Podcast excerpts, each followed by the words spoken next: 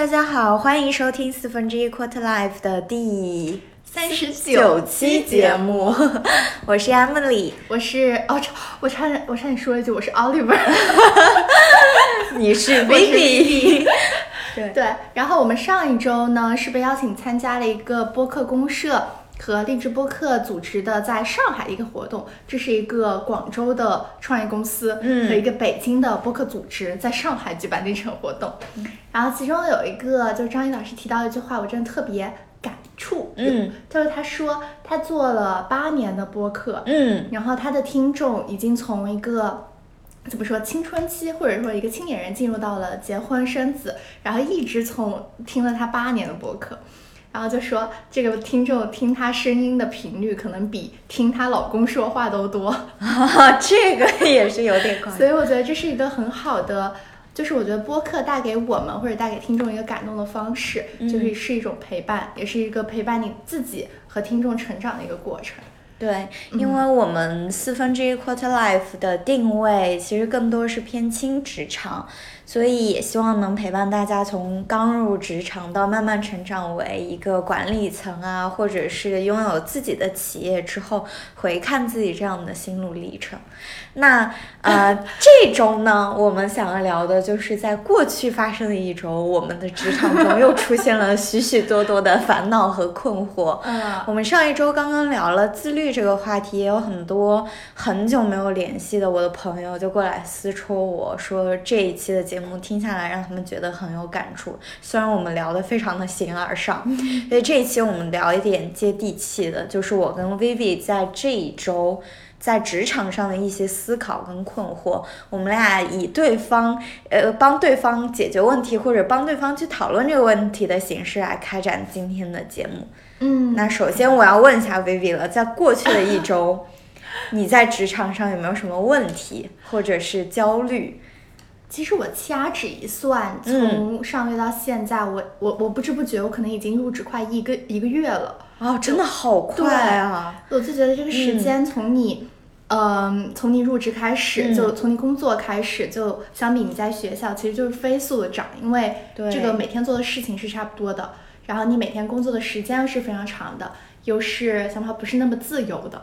对，嗯，而且我们今天在录这个节目的时候已经是七月初了，嗯，就整个二零二一年已经过去一大半了，嗯，所以我的思绪好像我我到现在为止我还有时候会把二零二一写成二零二零，对，这个时间感真的太强了，就像我现在还在我现在刚准备开始看 CFA，然后发现这个东西已经是我一年半以前报名的了，我就觉得 我为什么在为一年半以前的自己背锅？好。然后我觉得这周我遇到一个最大的思考，就是因为很多人，嗯，在可能在进入，我记得我们刚进入咨询的时候讲的，你到两到三年，你就会有一个跳槽高峰期，大家就开始思考人生，思考咨询的最终去向，然后很多人会选择进入到企业里面去工作。就像当时我呃和我老板聊的时候，他就说他做了那么久的咨询，一直在思考说，当咨询真的自己进到一个企业去当 C O O、C T O 呃或者 C E O 这个身份的时候，你能不能真的落地去把一些事情给经营好？嗯，好，我现在我当时在想，呃，有了这个脑子，不是很多事情都会想得很清楚，能解决下去吗？但我真的就是进入到这个环境里面。我会发现，其实除了你有脑子以外，你更多的是需要去接触到你原来接触的那波人以外的一个人。你要学会怎么样去跟他们一个相处方式。就比如说我们现在生活的一个环境，就从我们读书到我们进入到工作，其实都是和我们背景很相似的人，大家思路上或者针对问题的思考的方式上都是差不多的，但。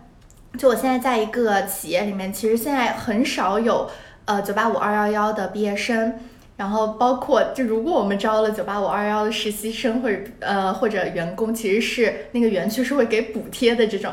啊，真的？对，补贴多少啊？就是他会帮你付一定的实习生的薪水，还是会给你一定的就是这种。嗯，工资补贴、福利补贴等等，嗯，对，就是非常 value 人才一个地方。就当你到了这样一个地方，你会发现大家的诉求就很简单，然后大家就没有我们想的那么多，然后大家的就是可能跟你相处的方式，会让你觉得好像进入到了一个新的新的情境，嗯然后你就会有点焦虑，觉得自己是不是有点格格不入。嗯，对，这个这个话题我最近也有两点嗯小小的故事吧。第一个是我跟一个在咨询工作了差不多两三年，就是刚刚薇薇说的跳槽高峰期的那个时候，他去跳槽，他去面了一些企业，你会发现有一些特别 local 的企业，他面试的时候会问你一个问题。就是说，你会，你觉得你要怎么样去融入我们这个环境？如果遇到了一些假设情境下的矛盾，你要怎么解决？类似这样的话题，就说明这个问题不光是我们自己担心，我们自己焦虑，作为 local 那种企业的雇主，他们也会担心你。这种可能带引号的这种稍微偏精英一点的人，你要怎么样去融入一个真正实体运作的环境？这是一个面试情景下的一个题。另外一个就是，我有一个真的跳槽去一个 local 企业的朋友，他是他所在的那个职位可能是经理吧，最年轻的一个经理。因为你想，他毕业就在咨询，咨询成长速度很快嘛。他们当时进去的时候会有一轮大概类似于带你去介绍一下、认识一下公司里面的人这样一个环节，所有的经理们都会一起出现。这时候有一个经理里面稍微高一点层次的人在介绍我的这个朋友的时候，就会说啊，这是我们新来的经理谁谁谁，人家可是九零后哦，人家可是怎么怎么 样的，对对对，所以这这种话。不光是你的上级你自己焦虑，你所在的新公司的那个公司里面的人对你是什么样的看法？其实这中间也会有一些微妙的化学反应。嗯他现在我那个朋友，他真实的体感的感受就是，我在这个公司呃挺好，但是我推不下去事情，嗯因为一是因为我没有什么信服力。我相当于一个空降兵嘛。另外一个是我没有对这个公司原来的它这个盘根错节的可能人事或者文化有一定的了解，我不太好去知道什么样的人是我该拉拢的，什么样的人是我应该避开的。这样就导致他有一些咨询上的战略啊、蓝图啊之类的东西做不下去。嗯，我觉得这个就是。最大的一个感触就是，我们说话可能都是比较直接的，想要达成一个什么结果。但是我现在一个特别深刻的体会就是，当我进入到这种 corporate 之后，我发现很多人或者很多部门经理会来找老板聊天，嗯，但他们说话，你听上去都是可有可无、无关紧要的，或者或者现在很多那种冗长，就是没有一个特定主题的会议。但其实这种话里话外都会暗藏玄机，是的，就大家会有意无意的表露出现在的一些情境和困惑。嗯、但为什么突然又会多了那么多的一个？不好意思，有点跳跃，多或多了那么多的一个就是会议和很多人来找你聊天儿。就我觉得是像这种公司，可能还是没有一个成体系的这种，比如说你做事应该是什么样一个规范。然后你如果有问题，应该有怎么样一个向上反馈的渠道？嗯，就这些东西可能在外企或者比较大的公司是健全的，但是你进入到一个创业公司或者说一个新的环境，或者是说之前没有这些没有想过这些的人，你去做这些的话，其实是嗯，就是你得从零去建立这么一套体系。嗯，对，就针对这个问题，不不管是我们从。就想从源头上怎么去，可能从我们的角度去解决，或者尽可能的减少这个你去一个新环境带来的摩擦力嘛。就我之前也有想过这个问题，因为你如果真的要去企业的话，这是一个很现实的问题。你作为一个可能管理层的话，你要怎么样去解决这个问题？其实我觉得解决并不是在那一刻的时候有一个解决办法，而是你整个人从现在开始就要有一个开放的心态。就是就是知道这个世界上除了你所在的圈子的这群人，还有很多很多，可能百分之九十九广阔的天地，有不一样的人通过不一样的路径达到他们所所定义的比较好的一个生活，就并不是只有通过你这种读书啊，去一个好的咨询公司啊，怎么怎么样升到 manager 啊，升到 partner，这才是唯一一条可见的路。嗯，就是有很多人他可能。学历并没有世俗意意义上的那么好，可能学识啊什么，并没有你想象中。可能我一开始很早的时候，我承认我会带着一点偏见，我会觉得好像我就是比他们强的，怎么怎么样。但是你随着工作越来越多，你会发现，真的在这个世界上有意思的人，或者你没有接触的行业太多了，他们身上有太多你学不来的东西。比如说见人说人话，见鬼说鬼话。比如说，就是像你刚刚说的，在跟老板汇报的时候，在一一圈，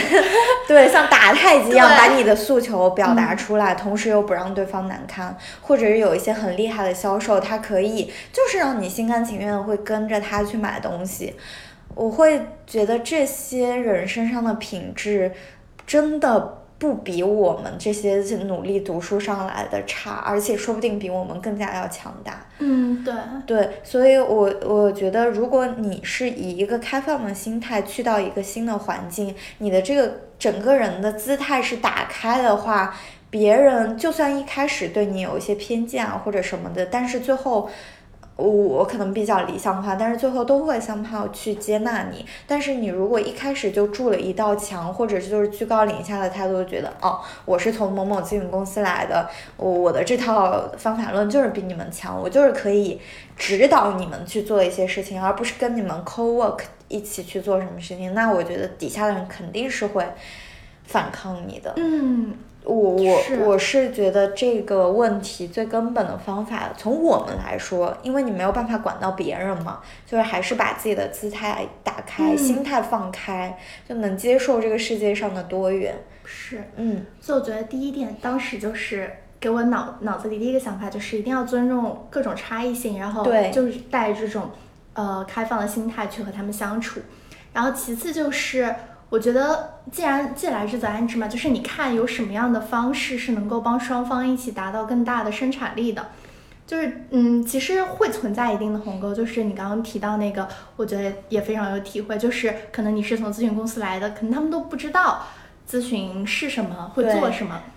然后不知道说为什么我们要设这么一个分析的岗位，就是这个东西的存在的意义在哪里？对。因为他们本来可能各个业务部门会自己做一些分析，那这样的话，你在集团层面再去加一层分析，他们就会觉得这个会不会是重复性的，或者有冗余的？这种时候，你可能就要去深入到他们的业务里面去看，现在我们的技能或者我们以往的经验有什么是能够从外部视角带给他一些新的输入的？嗯。这个说到刚才大家不知道咨询是干嘛的，我会发现这个世界上有很多人不知道咨询是干嘛的。有一次我去 剪头发，那个 Tony 小哥就问我说：“你是干什么的呀？为什么这么晚才过来剪头发？”我说：“我是干咨询的。”哦，那个小哥哦一声没有讲话。过了一会儿，他还是想跟我搭话。他说：“你是在商场里做咨询的吗？” 我觉得他可能以为我是那种什么前台咨询的 那种小小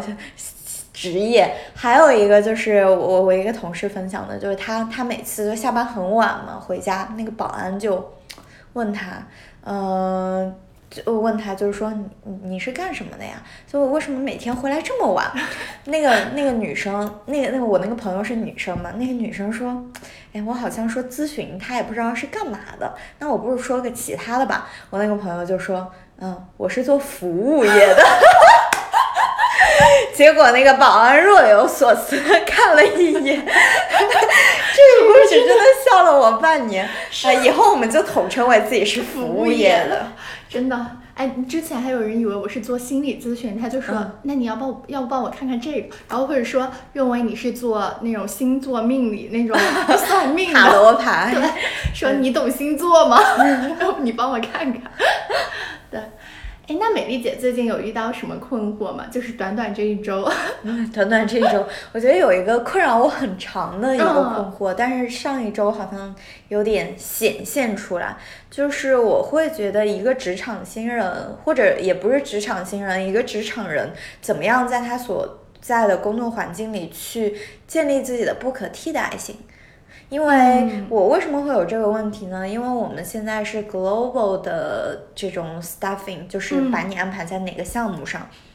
我们一批可能会一个铺里有很多的这种刚来的小朋友，那这时候你没有替代性的话，就会，嗯，你你是可有可无，你到这个项目上也可以，你不到项目上这个缺了你也不会不会怎么样，但是有一些可能同同批次的这个小朋友，他因为第一或者有某一项特殊的技能。比如说他会 Python 啊，或者会什么，或者会某一项语言，他会某一个大家都不会的语言，他就会有自己的这个。不可替代性在那这，或者他过往的有一些社招的人，他过往在某一个行业有特别多的经验，那这样的话他也有他自己的不可替代性。那这样的话，在 staffing 的时候就会，哎，说我老板就会去要这个人，就说我我想跟他合作，因为他身上有什么什么样的特点。那我我在想，我们作为一个职场人，要怎么去建立自己的不可替代性？嗯，呃，我之前，嗯，呃，也有经历过这个问题，就是在就不管是我觉得除了咨询这种 global staffing，或者是说大家都有一样的技能的情境下，嗯，就你进入到一个创业公司也好，或者在一任何一个场景下，其实每个人都要去证明你存在的一个意义。对，就之前我们在学校做了一个非常小的创业。然后大家就会一直就会问你为什么，就是你为什么在大学期间你想要去任这个 CEO 或者什么任何的身份？你觉得我们从社会上，就算以后未未来公司成功了，那为什么一定是你，而不是我们从社会上再招一个人？嗯，对，每个人其实都有这种需要去证明自己那不可替代性的场景。嗯，但是。嗯，就真的，你现实一点说，把我们放到一个社会上，就一个 entry level，一个非常 junior 的人，你怎么样去，就真的很难去在这个现现在这个阶段就找到说，我一定是在这个方面是不可替代的。嗯嗯，但我觉得实在要说的话，可能就我脑子里蹦出来三个词，嗯，一个可能就是经验，就刚刚美丽姐说的，我们在在你社招之前，你在哪个公司有任何的经验，第二就是技能。然后第三，我觉得还有一个非常重要，就是机遇吧。嗯，就你要是没有遇到这个项目，或者没有遇到这个能够适用你这个技能或者不可替代性的场景，其实你也会焦虑，说我自己是不是跟大家都一样？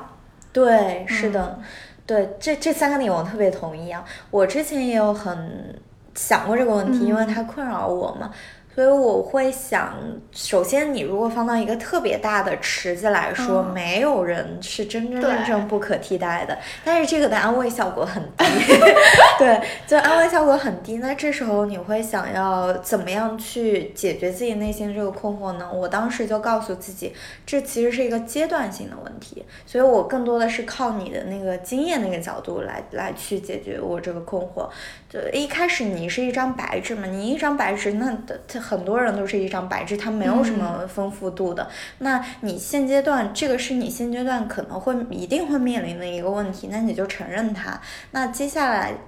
要找到自己该做的什么事情，就尽可让尽可能的让你这张白纸通过每一个项目或者每一个什么机遇也好，让它丰富起来。那至于到最后，这个团队是不是认为你不可替代的，或者是老板是不是重视你，那这个其实也会有你说的运气的成分，就有可能。你是一个技能也很专一，然后呃什么项目经验也很丰富，但是就是老板他不重视你，你也可能也会自我怀疑，我是不是一个可有可无的人，或者我的价值在哪里？所以说这个我后来就告诉自己，都就躺平，就这个阶段会有的，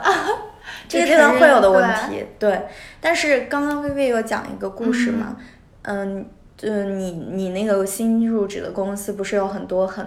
稍微 senior，可能工作十几二十年的人，嗯，去会还是会因为这样的问题而困扰。那我听到刚才那个故事的时候，我就不知道该怎么办了，因为这个经验的问题，好像也没有办法说，我我十年的累积还是不能够让我成为一个。嗯，不可替代，或者是怎么说，稍微有点重要性的人，那我真的不知道这个问题的源头什么的要怎么去解决。嗯，对，好问题。我觉得你，你看，像那个你在一个公司里面做商品或者做采购，你做了十几二十年，那你知道这个公司的体系是怎么样运转的，但你很难说一个。从咨询公司跳过来的，就是经理级的人物，他可能上手业务，我们说花个一两个月吧，那他是不是能够就用一些新的想法和思路把你替代了？嗯，其实我觉得，嗯，可能从能力上来说是可以，但是很多资源还是会掌握在你手上，或者说下面员工对你的一个信任感。所以我在想说，你在一个地方待，是应该从哪个方向去挖掘到我应该抓住什么样的资源，或者抓住什么样的技能，来为我自己增长这样一个不可替代性。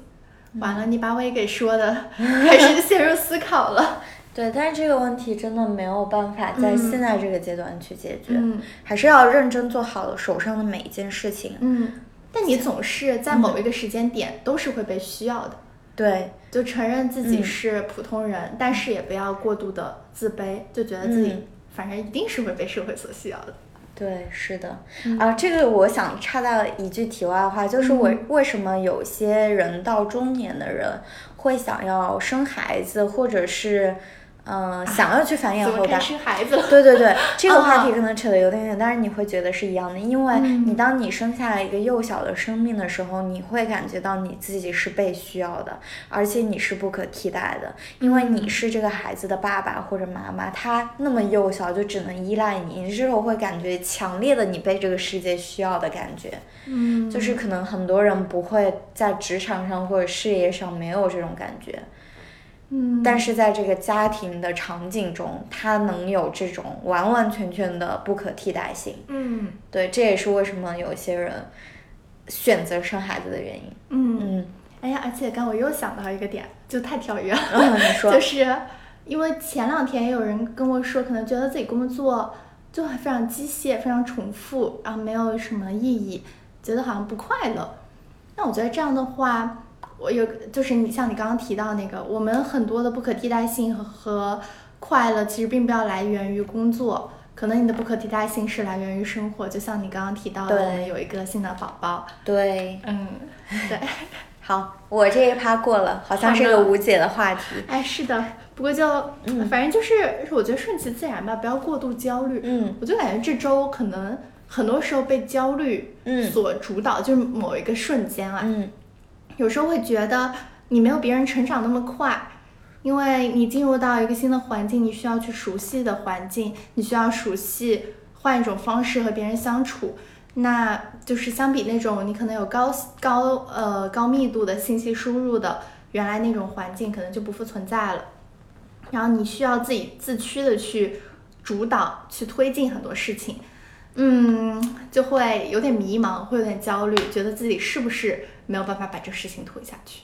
嗯，然后你怎么样去跟 就是向上和向下相处，在没有 peers 的时候，嗯就怎么样去争取到自己的一些权益和资源。嗯，啊，又是无解的话题。对，向上和向下相处，我在向上相处的时候。嗯会存在一个问题，就是也是刚刚我们一开始聊的时候，如果这个上级跟你的层级或者年限差的太多，就会存在一种单向输入。单单向输入，或者是当两个人同处一个空间的时候，他可能会比较自在，因为他已经十几二十年阅人无数了，他会好像把可以把你当成不存在一样，但是你在那儿就会 觉得 对，觉得很拘谨。所以这时候，如果是在跟很 senior 的人相处的时候，我我其实是会有点不太舒服的。嗯但是要跟自己比较 close 的 senior 相处的话，就会有更多的点可以去接触到他，比如嗯说从他的生活啊，或者一些喜好呀什么之类的，就可以接触到他。嗯，然后这是一个点我自己的困惑，另外一个我还听到一种极致功利论的方法，就是你怎么样跟那种很 senior 的人相处。有一个方法，有一个观点是，你要把所有跟 senior 相处的这种宝贵的时间抓住，因为这任何一个时间都是展示你自己的机会。我有听过这么一个观点。那怎么样展示你自己呢？就不是说，呃，去去跟老板啊，端端茶送水啊，对对对，不是这种类型，而是你肯定要跟他交流嘛。交流的过程中，你要展现出自己跟同龄人不一样的格局。就是同龄人可能在想着我这个呃 entry level，就是这个这个层级，我可能会困扰的一些事情。那你要可能站得高一点，站在。你至少你那个层级以上想的问题，比如说整个公司怎么发展啊，或者是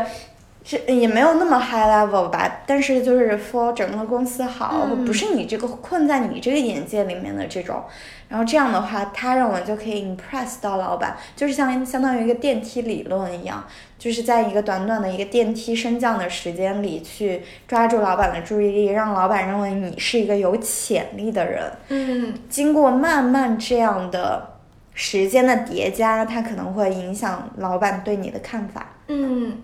对，所以这是一个可以可以借鉴的 approach。但是我觉得这种 approach 呢比较累，就是你每一次跟他在一起的时候，你都要想着我要怎么 impress 到他，去展示我的格局。对，我刚在想，真的，嗯嗯，有必要每次，就是我我之前就有一个困惑，就是如果跟老板出差的时候，你应该说什么？嗯，对，要么就是你要是聊的聊些有的没的，那双方都会很无聊，你也会觉得越来越尴尬。你要是老想聊一些非常宏观的、非常大的 topic，就双方也都会很累，就可能老板不累，但你自己需要去做一些准备，需要去 impress 到他。嗯。然后还是说就顺其自然，有有的再聊。对我我会觉得还是自然点。另外就是要看人下菜。嗯。有些老板他就是比较闷的，他不不太会跟你讲话。但是有些老板他也是属于那种空气型人格，他也不想让这个场子冷下来，他就会主动找你讲话。你这时候就配合他，你也不要让场子冷下来，这样就就只能这样看人下菜。是的，我想到我们一个好朋友，就是他，他是一个非常，就是看你和老板的性格吧，他是一个非常积极的人。然后他老板可能是一个比较闷的人，他去积极的输入输出，但是他老板不接话的话，最后他们俩就闷头吃饭了。这样也挺好，就一开始一两次相处，先摸清对方的习性，后面再再这样子下菜。对，哎，那我们还就是，就我觉得还有一个非常有趣的地方，就是美丽姐刚刚有提到，就是你最近还有一个在工作中比较，啊，哦，对。你不说，我差点都把这个烦恼忘了。哎呀，就是我现在在想，嗯，在职场中，我们如果简单粗暴的分的话，可以把人分成两类，一类是比较 outgoing 的，这个 outgoing 不是说外向，而是说他更更加会包装自己。然后从外界的一些表现上，可能会让人觉得他是一个很厉害的人，这是一种类型的人。另外一种类型的人，他就是比较闷头干活，也不太会告诉老板说故意的告诉他我做了多少事情，或者在外面汇报的时候也没有那么张扬的这样两类人。那我我在想，这样两类人从在职场上想要走得更远、走得更高的角度，哪一种会更有优势？嗯，如这是第一个问题，第二个问题是，如果你把自己归类到这一两类的话，你会把自己归到哪一类？对，这个呃，这个可能先回答第二个问题，再回答第一个问题。你觉得哪个更好？你刚刚说，我觉得特别像，一个是靠营销取胜的一些一些消费品啊，对，一个是靠产品取胜，对，一个是靠产品的口碑，就是那种酒香不怕巷子深的感觉。对，嗯。其实就大家说肯定都是想成为说我很有技能的那种，但是我也有思考过这个问题啊。就我是感觉我归类我自己的话，我可能会比较偏向于前一种。嗯，因为嗯，我我越发的发现我是一个非常需要别人认可的人。嗯，然后非常对，就非常希望能够嗯，就是展现出一些比较积极的形象，所以我。会尝试，就是希望能够把自己的优势展现出来。就像之前我们好像韩怕是谁，还是美丽姐提供的长板理论，你要把自己的长处发挥出来。嗯，但也并不是说你去，你去只专只关注于营销，不关注于自己技能的积累。嗯嗯嗯，对我，我觉得我自己更偏向于后者。嗯，就是，但是我希望能够成为。前者并不是说我要怎么怎么样去营销自己，但是我更希望的是，我不希望我自己吃亏。嗯，我更希望能把，比如说我做了一百分的东西，我能把它一百一十分讲出来。嗯，我没有想要说一百五十分或者两百分的去夸大自己，但是我在想适度的营销对自己是必要的，但是但是我在想这个营销的度要放在哪里。嗯，就是这个营销的度，首先是你要对什么样的群体，就是你是只针对你的跟你利实实切切利益相关的老板呢，还是说你要让所有人都觉得哦，你你还不错，你很厉害，这这是一个度的问题。第二个度的问题，你是要怎么样去表达自己？是你通过你真的做出一个东西，然后去说。还是说你就可以信手拈来、空口无凭，这样这样子的一本正经的胡说八道，这是两个度的问题。嗯，我我也是最近一直有在思考，为什么会有这个思考呢？我不好意思，我有点跳，就是我观察到，好像确实是第一种人，就是善于在职场中包装自己的人，他会可能怎么说？给人的感觉，或者至少给 Pierce 的感觉是很厉害的。那我不知道老板会怎么想，嗯，因为我没有站在老板那个真真真真真切切的角度去想老板会怎么想。因为有时候老板觉得好像对所有人的评价都差不多，但是在实际选择晋升的时候，他有时候选择的方向可能跟我们想的不一样。所以这也是我第三个困惑的点，就是。你的这个外显出来，可能会让你的 peers 觉得你很厉害，就是一些不太熟悉、不太亲近你的人，不是真正了解你的人，会觉得你很厉害。但是这个厉害真的会会有用吗？或者真的有必要吗？它会真真真真正正的关系到让你在这个真真正正的这个小环境里，能给你带来实实在在的 benefit 吗？我觉得不一定。嗯，因为。就为什么这样是一个切身的例子啊？就是跟一个还比较 senior 的朋友聊过，他说，我就跟他说了啊，我觉得一个很厉害的人应该是这样的，他他反而觉得这个人并没有怎么怎么样，就是说我我还是要看你最后 deliver 的东西怎么样，而不啊，另外还是要看你这个人以这样一种很厉害、很外显的特性，是不是能够很好的跟这个团队去融入。他说他会看这些点。所以我在想，这种包装过度包装自己，真真正正的是有会有 benefit 的吗？嗯，我我不太确定这个答案。嗯，我觉得这两个应该是要找一个平衡，就是第一步是你要能够把东西做出来，嗯，就是反正靠谱嘛，嗯，然后第二步才是说你能把你做的东西讲出来，嗯，就我之前呃还在做项目的时候，我特别敬佩我有一个 manager，我觉得他是一个嗯非常会。就是 presentation 非常自信的一个性格，呃，倒也不是说，呃，就我觉得他可能那个就是重心可能更偏向于去 present，去把这些事情讲出去，就是让别人能够理解这个事情。我觉得这是他的优势。嗯，想补充的是，是不是你刚刚说那个 manager 在 pre present 吗？我会觉得这种包装自己和踏踏实实做事，是不是它是一个动态演变的过程？就是你在一个小朋友阶段的时候，其实大家更多的看重的不是说你说的怎么样，而是你做的怎么样，因为你也不太需要去说，很少的机会让你去说，是吧？嗯，但是你等你到了一个 manager level 或者更高的 level 的时候，这时候你不太需要去做事情了，这时候可能你需要的就是，嗯，怎么样把你团队啊，怎么样的这些做的东西给。客户更好的呈现出来，所以我会觉得这是一个不同阶段、不同的 skill set，你不能揠苗助长。为什么我会有这个困惑？是因为我最近不是在 present 吗？我我我就在观察，对我就在观察，我会在想，我就把把我拔到了一个比较高的环境，我在想这两个是不是有矛盾的？而且我观察我身边的人，他们可能真的在我们公司有不一样的这种 type 的人，对，嗯，哎，我刚刚想，哦，对，我觉得确实。我刚刚想到想到讲的那个点，就是我们可能就是深化到工作中了，还是到这个工作环境里面。如果我们再提出来，嗯，到一个生活的环境里面，就是说，我觉得可能是你会不会在外人面前包装你自己的一些实习经历，嗯就是你会把你的一些经历或者你自己的一些成就向外的展示。嗯嗯嗯，就可能会有两种极端的人，一种是，呃，实习经历就非常厉害，嗯，自己工作也非常靠谱，但他可能只是说，OK，我有这么段经历，但我不会过度去宣扬。嗯但可能有些人就说会比较激动于我拿到一个实习，我一个经历，我就去大肆的宣扬去包装，嗯说我在这个过程中的努力，嗯我做的工作有多么的厉害嗯和我的结果，嗯就你会怎么看？现在就是有很有两种情况嘛，就是那种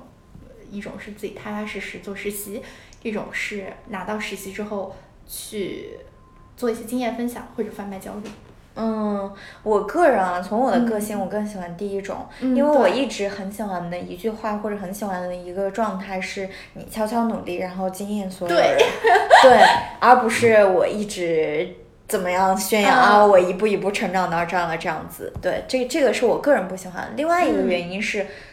我个人觉得一个人要永葆谦卑之心，因为人外有人，天外有天。嗯你你觉得你在现阶段觉得一个很厉害的实习啊或者工作怎么样？那可能在更广阔的世界来看，它就是 so so。比如说，嗯有些人，嗯，你觉得啊，你上了二幺幺，那还有九八五，那九八五，那外面还有常春藤什么的，嗯，嗯我并不是反对人要不不不不不能为自己的成就所骄傲，而是反对那种大肆的去宣扬自己，嗯。嗯，现到目前所取得的成就嗯怎么怎么样，就觉得自己很厉害、目中无人的那种状嗯态，我不喜欢。嗯。嗯，我也非常认同美丽姐说的，嗯就前一种会更好嘛，嗯。你自己就踏踏实实走你自己的路，嗯。然后但是我会发现很有市场，或者是说大家。呃，就很多我们看到之外的人，他们会很关注于一个人，就比如说你拿到了一份非常好的 big name 的实习，那他们会很关注于你这样拿到实习这样一个经历和故事。就有这么一个公众号，就是它是总结所有成功，也不说成功吧，就是你拿到这份实习的人，你的一个整个的经历，他会希望你写成一篇故事。对，之前这这样一个公众号有来找过我，然后之前我也是非常，嗯，不不知道什么，也不是抵触，就是可能不不希望说写太多，但是当你真的去做了这件事情，呃之后，你会发现，呃，你并不是出于那种就是宣传在，而是说你真的会发现你做的事情给别人带来的一定的 impact，就他们可能能够从一个人的发展经历中提取到一些他们对当下他们有借鉴意义的地方。嗯。就比如说，可能现在有人来在听我们的播客，嗯他们有跟我们一样的困惑，嗯。可能也会有一些能够给他们提供到借鉴的地方，嗯。对，而不是说我们可能在现阶段就想到这些事情的。嗯，嗯其实这个你也很难分清啊。如果从嗯动机的角度，那我就是可以以一个分享的呃，同时嗯也去影响我自己。嗯那我也可以是纯粹抱着一个分享的状分享的这个心态，但是我我不知道怎么回事我就火了。当然嗯也可以这两种你很难的去分清，但是我觉得自己心里是清楚的。我做这件事情的目的真的是朝外的去怎么样，嗯还是说我需要去收集很多外界的认可和回馈，还是说我就是纯粹啊无所谓，我我可以分享出来 for 大家 reference。我不我不否认这个世界上每个人都需要被认可，尤其是现在。嗯，有那么多的媒介平台，那呃我们很容易接受到一些认可，但是不要把这些陌生人的认可当成你生活的唯一的一份食物，嗯因为它很是虚。因为真的有时候你你你不会觉得有两种状态，第一种是悄悄努力，然后惊艳所有人，就是你看起来这个人其貌不扬的，但是他最后做成了这么厉害的事情，做成了一件事情。但是有一些人却是反过来的，就一开始就看他包装的很厉害，是个精英的样子，但是他最后却是什么事情也没有做成，或者你真的接触到他的时候，发现他的能力也就这样。这两种都是落差，但是会更 prefer 哪种落差？那显然是第一个。嗯，对，就是我我很喜欢第一个有一个那种，就是我我惊喜的感觉对，除了惊喜。还有想上期韩妈说，你到时候真的会有那个快乐感，或者能够惊艳到所有人。对，但是这个惊艳，所有人他还是一个外界认可的东西，但是这个没没法否认，对，没法否认。但是但是这个这个的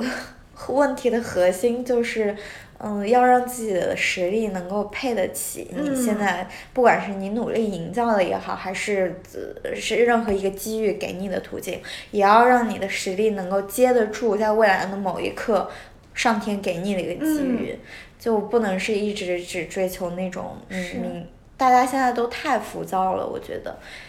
我想起我小学语文老师的一一句名言：“满罐子不响，半罐子咣当。”可以，对，就是你如果一个人他是、哦对真的很满的、很充实的，他不会发出什么响声的。但是如果你是就是什么事情都知道一点，什么事情都浅尝辄止，也没有说特自己特别长的一点，你就会一直慌啷慌啷的想。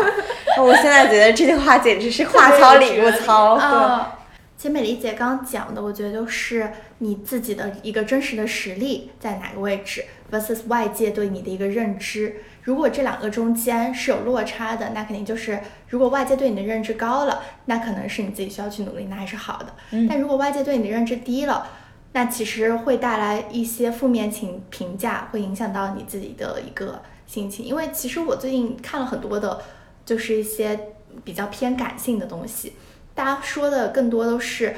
我们人会不自然的去，会不自觉的去接受，或者说会更看重一些负面的评价，对而不会更关注于大家对你的一些正面的反馈。呃，就正面反馈必然重要，但你那些负面的可能更多是被你所记下来，去所看重的。所以我就觉得这这个也引发我一个最近的思考和一个焦虑的地方吧。嗯，也许我们下次可以。对你说的这个正面反馈跟负面反馈，我前两天刚嗯深夜聊天有聊到这个，我还画了一个流程图。哇，下一期可以聊开始又变成图解了。图解。对，当当时我觉得真的解决了我大部分对自我怀疑的一些困惑，就是来源于你怎么去看待正面评价跟负面嗯评价，以及这中间你自我评价跟外界评价的一些 gap。这嗯个可以下期我们再展开深聊。好呢，那如果大家对这一期我们其实聊的一些话题，包括职场上的不可替代性啊，不同层级的人相处啊，或者职场上的包装自己这些话题，有任何的感触，都可以在评论区跟我们留言。嗯，是呢。也欢迎大家就是加入我们的四分之一的微信群，可以搜索 Quarter Life 零零一兆四的小微信号，我们会经常上去看的。对，好的，那今天就这样，谢谢大家，我们下期再见喽，下期再见，拜拜 It's making you cry every time you give your love to me this way, saying you'd wait for me to stay.